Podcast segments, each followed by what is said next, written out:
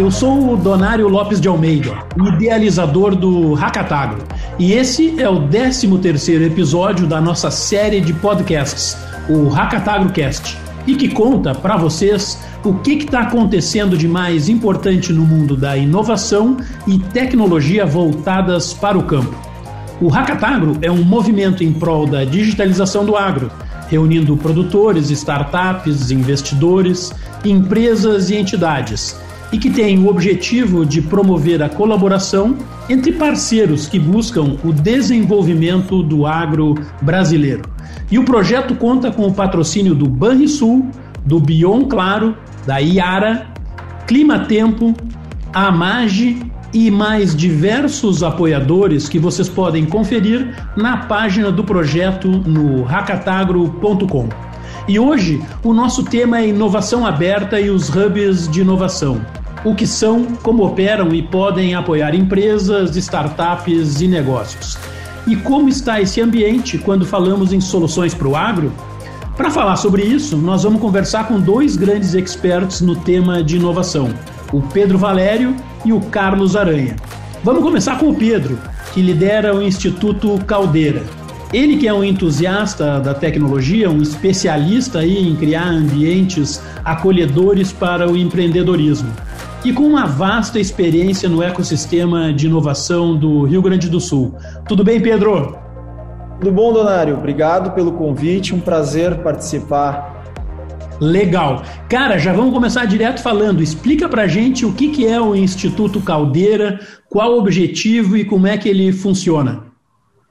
Vamos lá. O... Eu costumo dizer que o Instituto, em um tweet, é, é um sonho coletivo. Né? Ele é basicamente um esforço é, catalisado aí por várias empresas aqui do Rio Grande do Sul em gerar transformações concretas e positivas no nosso ecossistema de inovação. Né? A, gente, a gente nem completou ainda dois anos de existência, né? dia 26 de agosto a gente completa dois anos da formulação do nosso estatuto, mas a gente, ainda como uma instituição é, jovem, é, a gente basicamente tem funcionado é, fomentando e promovendo essas articulações em prol de um ambiente de inovação mais competitivo aqui no, no nosso, no nosso estado. Né?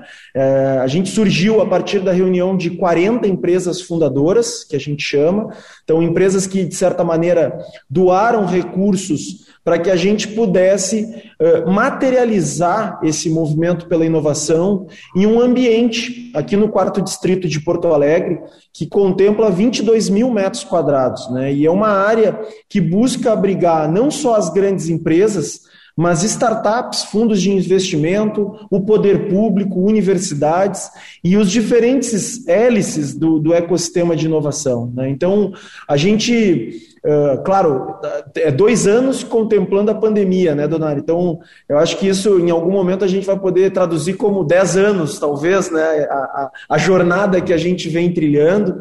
Mas, efetivamente, assim, o que a gente tem buscado é conectar o máximo de pessoas que são apaixonadas por inovação, que acreditam em um Estado com uma vocação uh, tecnológica, né, e com um olhar de desenvolvimento de skills e capacidades técnicas aqui, para que o nosso Estado possa competir dentro desse contexto da nova economia. Né? Então, uh, esse é o, é o grande mote do Instituto. Legal. Cara, e você trata direto com as empresas, com as startups, quais são aí os grandes desafios das empresas nesse momento aí de transformação digital? E como é que um ambiente de um hub como esse pode ajudar no dia a dia na construção de um futuro mais promissor para essas transformações? É, tu sabes que tem um, tem um meme que, que rolou na internet com bastante frequência aí, que é o que, que acelerou a transformação digital do seu, do seu negócio, né? Daí era CEO, CIO e o Covid-19, né? Eu acho que o primeiro grande desafio que a maioria das empresas está buscando é entender o que, que é esse novo contexto e efetivamente o que, que é a tal da nova economia, né? A gente costuma dizer que a nova economia ela é um tripé né, baseado em novas tecnologias, novas formas de gestão e novos modelos de negócio. Né? É, muito antes de falar em tecnologia efetivamente, é um jeito de pensar, né? é uma maneira de, de se relacionar uh, com o ecossistema e a busca por soluções e desafios que até então eram vistas sempre como desafios empresariais internos, né? E eu acho que o, o, grande, talvez a grande palavra que traduza a busca por um hub de inovação, como é o caso aqui do Instituto, só para você ter uma ideia, mesmo ainda em período de pandemia, a gente tem quase aí mil pessoas já confirmadas para habitarem aqui o espaço do Instituto. A gente tem a palavra colaboração. Né? Eu acho que a gente está vivendo efetivamente um, um, um contexto que, que não, não, não, não basta mais eu acreditar que eu vou ser o proprietário ou o grande articulador de todas as soluções que o meu negócio exige para eu enfrentar a complexidade que é esse novo contexto. Né? E, naturalmente, a pandemia, dentro dessa perspectiva, acelerou muito essa, esse, esse, essa compreensão que colaboração está diretamente associada com competitividade. Né? Então, acho que esse é o grande, talvez o, o, as grandes tags que a gente tem, de certa maneira, ouvido com frequência aqui de diferentes empresas, diferentes segmentos. Né? Legal. Cara, e fala pra gente qual é o perfil dessas empresas aí que interagem com o Instituto Caldeira e como é que faz para participar de todo esse ecossistema aí? A gente tem dentro do nosso estatuto justamente a curadoria das empresas que estão, de certa maneira, vinculadas aqui, é, é, empresas que estão buscando se conectar com a nova economia. Então, apesar de abrangente, ele é muito objetivo na perspectiva que é as pessoas que acreditam e os empresários, startups que acreditam no poder da colaboração, né, e que estão buscando efetivamente estar vinculado dentro de um, de um ambiente de, de, de, de conexão para a inovação. Né. A gente hoje tem, na verdade, dois grandes formatos. Né. A gente tem as empresas residentes, que são empresas né, que vêm para cá ou com a sua sede, né, ou com uma estrutura de que a gente chama de labs de inovação ou estúdios de inovação, ou seja, eu tenho empresas da velha economia, entre aspas, né, que é, estão vindo para cá trazendo times de inovação, squads de inovação e tecnologia, né, então pessoas que de certa maneira estão gestionando projetos que buscam o processo de transformação digital dentro do seu negócio. E a gente tem um modelo que é se tornar associado à rede, à comunidade caldeira. Né? Então, aí são empresas que não necessariamente querem ter uma estrutura física aqui, até porque a gente tem hoje empresas associadas de diferentes pontos do estado, né? mas que, de certa maneira, querem ter acesso aos conteúdos, eventos e programas do Instituto. Né? Então, a gente tem programas hoje como Conecta Caldeira, que basicamente a gente faz a conexão de startups com grandes empresas, né? então as empresas uh, de médio e grande porte colocam desafios e se aproximam de startups que porventura possam resolver uh, e ter soluções para esse universo de desafios. A gente tem os Caldeira Sessions, Talks e uma série de outros encontros que promovem o que a gente chama desse mindset, desse DNA de inovação. Né? Então, a gente fez do ano passado para cá vários bate-papos né, com André Street, o Alfonso da Ebanks, Guilherme, o Guilherme Benchimol, o Frederico Trajano e uma série de outros grandes nomes do, do cenário uh, uh, empresarial brasileiro, uh, justamente fomentando essa discussão sobre esses temas todos que a gente está falando. Né? Então, em grandes linhas, é ou fazer parte como membro dessa rede ou como residente. Né? O Instituto ele não tem absolutamente nenhuma restrição sobre porte de empresa, segmento, pelo contrário, eu acho que um dos grandes valores, né, Aranha, que a gente fala bastante é a multidisciplinaridade. Então, eu, eu tenho aqui, uh, na, eu estou olhando para os escritórios, né? Tem Grupo SLC Agrícola, a gente tem do Frio, Banco Topázio, Saque Pague, e é justamente essa, esse intercâmbio entre diferentes setores que a gente acredita que é um vetor de competitividade, né? Legal, tem uma riqueza aí de gente se misturando que é fantástica, né? Legal, Pedro, obrigado. A gente volta contigo em seguida. E agora, para a gente seguir com esse tema, nós vamos falar com o Carlos Aranha, um especialista em tecnologia também e com uma vasta experiência em transitar no ecossistema da inovação. E mais recentemente, atuando numa grande corporação agrícola, aí, a SLC Agrícola, que está onde a inovação acontece, lá nos campos de cultivo, né? E agora também dentro de um hub do Instituto Caldeira. Tudo bem, Aranha? Tudo bom, Donário? Muito obrigado pelo convite, Pedrão, beleza? Que bacana. Cara, me conta aí uh, uh, e conta pra gente né, um pouco do que, que é a SLC Agrícola e o que está por trás dessa iniciativa de participar de um hub de inovação como Caldeira. Né? O que, que pode se esperar uh, de resultado dessa, desse movimento? Bom, boa noite a todos. falar da SLC para mim é uma novidade, né? É, como tu, tu, tu, nos trouxesse aí, né? Eu comecei agora em janeiro na né, SLC, mas a SLC é uma empresa gaúcha, né? De origem familiar, né? Que que foi a primeira empresa do agro a abrir capital na bolsa e hoje talvez seja, né? Uma das maiores empresas aí uh, no mercado do agronegócio mundial, né? A gente trabalha basicamente com três culturas, né? Uh, soja, milho e algodão. E hoje a gente está. Agora a gente teve, fizemos, nós fizemos duas aquisições recentemente, né? A Terra Santa e a Xingu, o que eleva aí a nossa capacidade de produção para mais de 600 mil hectares, né? Uh, em diferentes estados aqui do, do Brasil, né? Mas basicamente Cerrado e no, nordeste, centro-nordeste né, do país. Né? E a SLC, pessoal, uh, ela sempre foi uma empresa inovadora. Né? Tem, tem uma figura né, que é muito legal que a gente usa em algumas apresentações, que é a primeira colheitadeira 100% nacional fabricada aqui no Brasil. Né? E tem uma carta né, da, do, do, do, do seu Logman, informando o presidente Castelo Branco da, da, da, da produção dessa, dessa, dessa, dessa colheitadeira. Né? Então, isso lá em 1965, posso estar errando a data aqui, mas então há 50 anos atrás, 60, quase 60 anos atrás. Né?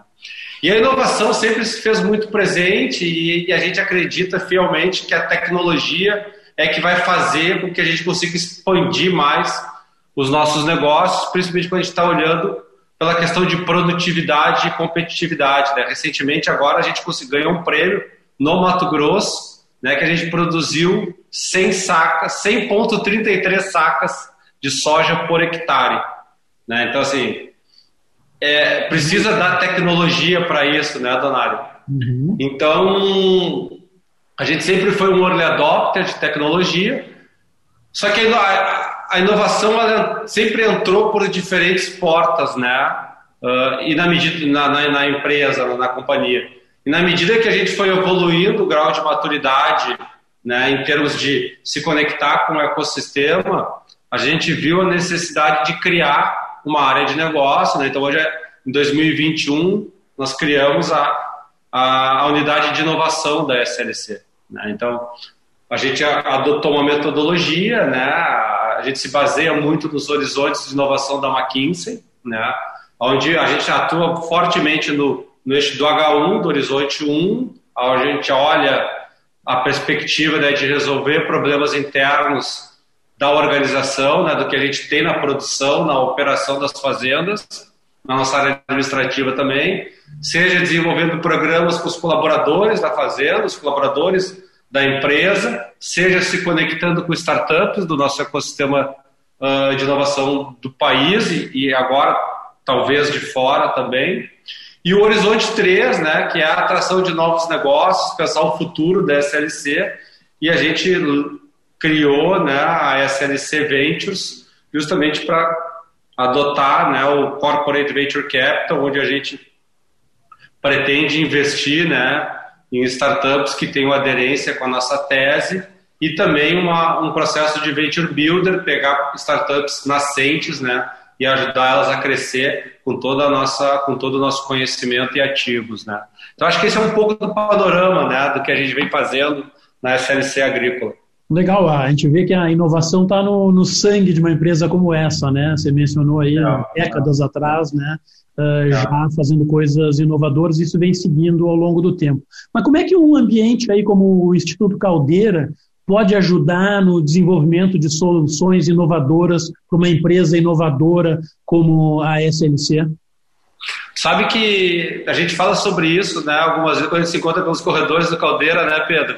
E, e, e tem muito a ajudar, né? Eu acho que assim, a questão de tu ter ali 40 empresas fundadoras, né, de diferentes cadeias produtivas, né? Que, que, claro, em diferentes níveis de maturidade, quando a gente fala de adotar práticas de gestão da inovação, conexão com o ecossistema, mas essa questão da colaboração é um aprendizado constante, né? Então, assim, acho que essa primeira questão de conectar todo mundo né, no mesmo local, os executivos dessas corporações, né? Uh, estimular o trabalho em rede, trazer desafios que, de certa forma, possam ser comuns a todos, e aí daqui a pouco tu tem um executivo de RH da SLC conversando com o executivo de RH da Renner e do Banco Topázio, né? Então, eu acho que essas trocas são super importantes, né? Para principalmente ajudar a disseminar a cultura da, da inovação na empresa, né? Acho que uma outra forma é cada uma dessas empresas as suas redes, as suas conexões, né?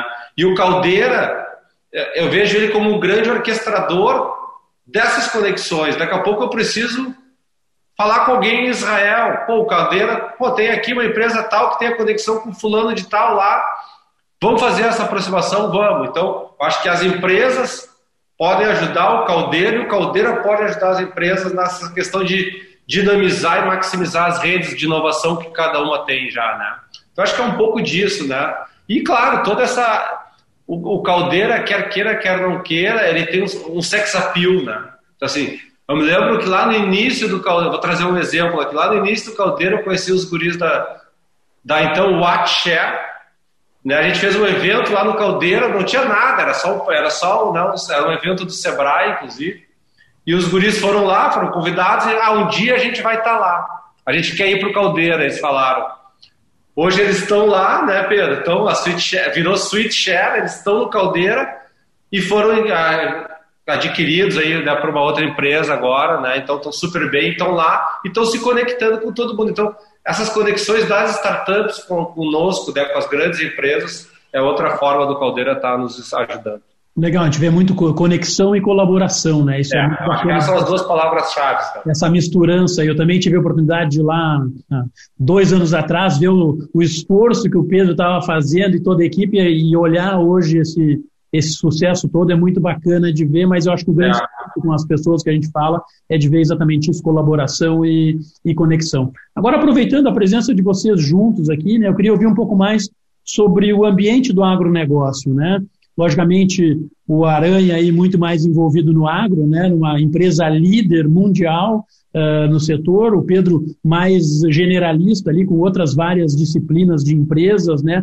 Mas na avaliação de vocês, como é que vocês estão vendo a adoção dessas soluções inovadoras, né, num ambiente que que é considerado mais tradicional, né, que é o agronegócio. Vocês estão vendo um movimento uh, nessa direção da inovação? Pedro. Posso, posso começar aqui, Aranha? Tá. Cara, eu, eu, eu, eu até vejo, né, Donário, assim, a relevância que o agro tem na nossa matriz econômica, né, uh, e num, num cenário nacional como um todo, mas olhando na perspectiva do Rio Grande do Sul, né, é, não falar sobre como atribuir inovação e discutir questões ligadas à transformação digital é, é ingenuidade, ah, para não dizer outra coisa, né? já que a gente está sendo gravado aqui, né? porque efetivamente, assim, né, Donário, o que a gente percebe é, a gente às vezes confunde um pouco, não, não querem mais que o Rio Grande do Sul olhe para o agro, é só olhar para a tecnologia.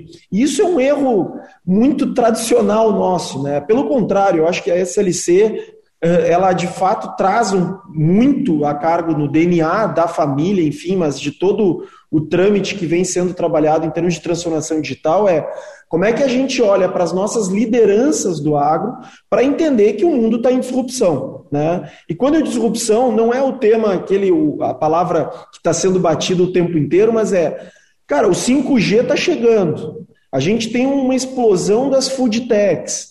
A gente tem uma série de confluências que vão acontecer, que, no meu ponto de vista, dão ao setor agro uma oportunidade absolutamente única e fantástica, né? pela nossa posição estratégica que a gente tem em termos de geração de riqueza e de prosperidade para a sociedade como um todo. Né? Então, dentro desse olhar, eu percebo, e a gente tem conversado aqui no Caldeira, recebido gente de Uruguaiana, Livramento, tem uma turma que vem nos visitar aqui, e a gente fica muito surpreso pela quantidade de iniciativas, principalmente das novas gerações, né, que de certa maneira estão sim, não só atentos, mas amplamente interessados em, cara, como é que eu faço para me conectar? Entender quem são esses novos players, né? E é só a gente ver fenômenos como a, a Egro né, e outras startups que, de certa maneira, são hoje uh, uh, uh, realidades, né, efetivamente, não é uma promessa, não, são projetos já que estão em fase de scale-up. Né? Então, eu acho que a gente tem efetivamente um olhar, uh, eu vejo com muito otimismo, tá? Eu acho que a gente participa muito de N atividades aqui, tem conversado com muita gente do interior. É, essa falsa ideia de que a turma do agro está desinteressada com relação à tecnologia, eu acho que isso é passado, né? O Aranha pode ter muito mais dados e informações do que eu, mas o que a gente percebe hoje é a quantidade de gente. A gente recebeu esses dias Santa Vitória do Palmar. Eu estou com uma startup, eu falei, cara, que sensacional, né? E ele querendo estar tá conectado aqui. E o mais interessante, né? Eu acho que a pandemia quebrou um pouco dessa, dessa atmosfera que tinha em termos de narrativa, que é, não, se eu quero empreender numa área de tecnologia, eu preciso estar em São Paulo, eu preciso estar em outro lugar que não a minha cidade natal, né? E a gente percebe que hoje, com o advento do home office, de tudo que a gente está vivendo aqui, uma série de empresas e startups surgindo em vários lugares do interior e que estão amplamente conectadas, falando com fundos de investimento de São Paulo, Rio, até fora do país, né? E o que o Instituto, de certa maneira, tem tentado fazer, né, Donário, é dar holofote a esses empreendedores. Né? É a gente funcionar, como a Aranha tem dito, eu sempre brinco, até com a turma do agro, né? a Unifértil é um dos nossos fundadores, a gente sempre fala assim, eles estão aqui, inclusive, que é a, a inovação ela não nasce do chão, né? ela é diferente, ela parte de pessoas e da criação dessas redes, né? Então, o instituto, ele, ele na verdade, é uma plataforma de conexão, né? E, e, claro, a materialidade do prédio é porque a gente costuma dizer que o empresário gaúcho ele adora falar de inovação, mas ele ama mesmo é tijolo, galpão, né? Ele, ele gosta de ver a estrutura. E aqui a gente está, de, de, certa maneira, reunindo um pouco desses dois mundos, né? Mas eu estou muito otimista, assim, eu acho que tem muita gente nova trabalhando, né? Dentro dessa perspectiva de conexão dos desafios do agro mas principalmente das oportunidades. Ah, essa, essa, essa cena efervescente que vai uh, culminar no impacto direto de todos esses empreendedores. Né? Legal. O Aranha, que está numa empresa super inovadora, certamente na tua empresa é muito fácil de dizer que sim, mas como é. Você também está no ambiente, né, Aranha? Como é que você vê o agro aí uh, uh, assumindo essa, essa adoção? Não, sabe, sabe que uh, o Pedro deu a deixa ali, né, de falar, trazer alguns dados, né, do Nori, e tu, quando tu me visitou ali no Caldeira também, tu compartilhou algumas informações comigo, né, mas saiu aquela pesquisa da Associação Brasileira, né, de Marketing Rural e Agronegócio, né, que trouxe uns dados, assim, super impressionantes, né, 76% dos produtores rurais utilizam o WhatsApp para negociar já. Então, assim, isso não é achismo, isso é dado, né? Uh, outro número aqui super interessante, uh, ah, 94% dos produtores têm smartphone. A pesquisa passada, que eu não sei se foi 19, a cada dois anos, era uns 61%. Né? Não, em 2017. Era uns 61%. Então, tu vê que é crescente né, o uso do celular e das tecnologias digitais. A gente vê um movimento também crescente né, uh, das empresas de comunicação querendo levar o 5G para o campo. Né? Quando a gente está falando de inovação e tecnologia no campo, se não tiver uh, dado, né, se não tiver infraestrutura para o dado ser, que é gerado né, uh, com IoT, com sensores, né, se não tiver tecnologia para fazer a transmissão desses dados para as plataformas, poder analisar em tempo real, não funciona, né? Então, assim, a gente vê esse movimento cada vez maior. A própria LC, SLC, né? Esses dias eu recebi um vídeo do... Hoje nós temos as nossas 16 fazendas conectadas. A sede das fazendas todas tem internet. E até o final de 2021, como eu falei para vocês, agora são mais de 16, né? Com as duas aquisições, mas até o final de 2021 as, as 16 fazendas vão ter tecnologia 100% da sua área, 5G.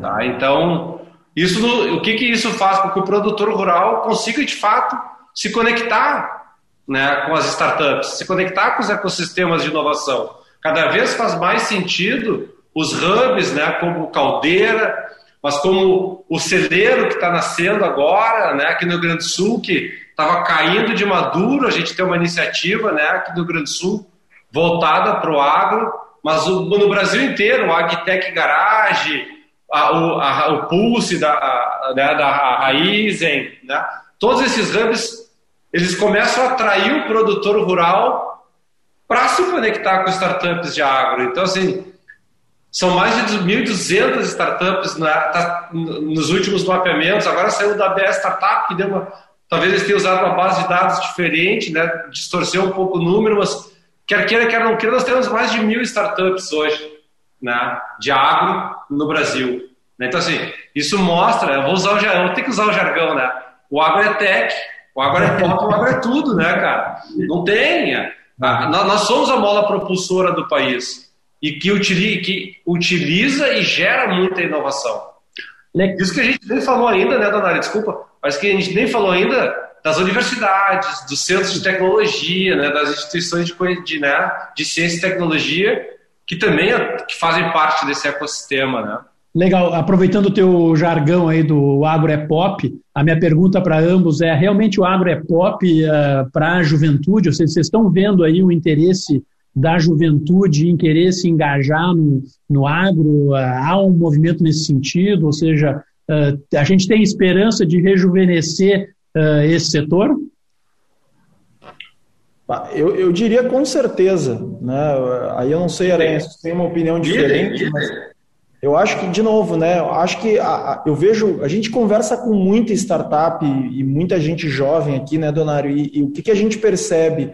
Essa turma está buscando oportunidades, né? E a gente negar a oportunidade do agro num país como o Brasil, numa, numa posição geopolítica tão estratégica que é a questão do agro brasileiro, né, numa esfera global, é, basicamente seria ignorar um, um, elemento primordial de oportunidade, né, de geração de e óbvio, né, de riqueza e, e numa perspectiva de disrupção tecnológica, né.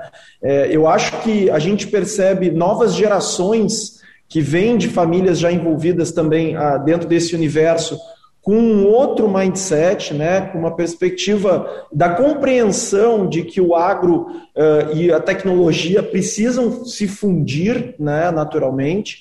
E de um lado, em termos de pesquisa, que eu acho que o Aranha trouxe isso importante, né? O, o, o desenvolvimento de novas tecnologias que estão surgindo dentro das universidades, dos polos tecnológicos, né? É impressionante. A gente teve, há um tempo atrás, uma, uma conversa com a Malu, CEO da Bayer, né? Assim, o, o volume de recursos hoje disponibilizado para pesquisa em termos de desenvolvimento científico, né? E trabalhando daí em esferas mais agudas como nanotecnologia e outras uh, disciplinas, mostra naturalmente que é um caminho sem volta. Né?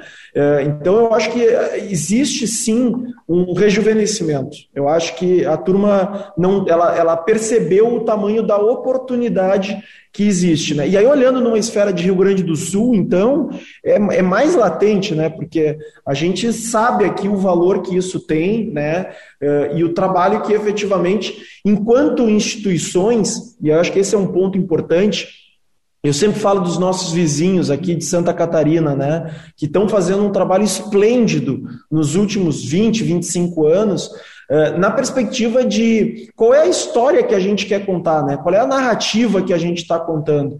E eu acho que aí tem um trabalho muito forte de articulação, né, Donário, que envolve instituições como Instituto Caldeira, Federação, Farsul, enfim, uma série de outros players, que é como que a gente fomenta o debate sobre a inovação, para que para as gerações talvez mais conservadoras, numa perspectiva, né, assim, a gente desmistifique que não é uma legalzice ou que é uma turma que, ah, não, vai, vai investir em coisa que não dá resultado, mas olhe sobre a perspectiva de geração de riqueza, né, sobre produtividade, sobre ganho de competitividade, quando a gente está falando desse contexto global, né? É, só colaborando né, com o que o Pedro trouxe, sem dúvida, tem uma coisa que a gente não tem como fugir, né, que é o ciclo natural da vida, né? Ainda e, não tem, né?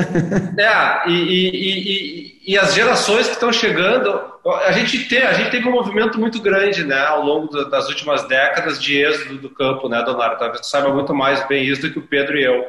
Né? Uhum. Mas a gente tem visto muita gente voltando para o campo, né? E, e, e, e, por que que estão voltando, né? Claro, muitos negócios né, familiares, mas com a questão da conectividade fica fácil, né? De eu estar, aquele termo que a gente usa né, nos ecossistemas de inovação, né, do local, né? Eu estou na minha fazenda, mas eu estou conversando com o mundo inteiro. Né? Então a, a, internet nos permite fazer isso, né? Mas eu queria ressaltar também que um outro ponto, além da juventude, são as mulheres, né? Cada vez mais nós temos visto mulheres, né? ou em cargos de executivos, né, de empresas do agro, ou tocando, né, os negócios familiares, né, as propriedades, né? Essa mesma pesquisa aí mostra que hoje quase 30% né, das, das líderes rurais, dos líderes rurais são mulheres, né?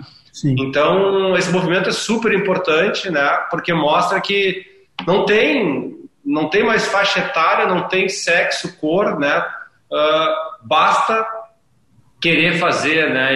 E, e, a gente vê uma grande força porque quer queira quer não queira, eu já falei antes, né? Na, no quadro anterior o agro é a mola propulsora do país, é o que tem segurado a nossa economia, principalmente nessa época da pandemia, né? Então não tem como fugir mais dessa questão de ah, eu vou para São, eu vou sair da fazenda, não vou mais morar no campo, porque eu posso morar no campo. E até com a questão da pandemia, acho que a própria pandemia ajuda, porque eu estando no campo, eu estou mais afastado da aglomeração e consigo trabalhar e gerar riqueza, emprego, renda da mesma forma, né? Então não tem como fugir mais. Muito legal. Bom, pessoal, agradeço muito aí, Pedro Aranha, por, essas, por esse entusiasmo, essa energia toda aí, desejando sucesso para o Caldeira e para a SLC. Aliás, a SLC que é parceira do nosso Hackatagro, lá junto com a Claro, a gente tem o desafio Claro aí acontecendo, né? E, e vocês estão junto com a gente. E, então, muito obrigado aí pela participação de vocês conosco. E a gente termina aqui então esse episódio do Hackatagrocast, a série sobre a inovação no agro, sempre com patrocínio de Banrisul, do Bion da Claro, da Iara Fertilizantes, o Clima Tempo e a Mage. E sigam os nossos perfis aí do projeto Hackatagro nas redes sociais para ficarem sempre bem atualizados das novidades. Então, até o nosso próximo episódio do Hackatagrocast. Valeu, pessoal!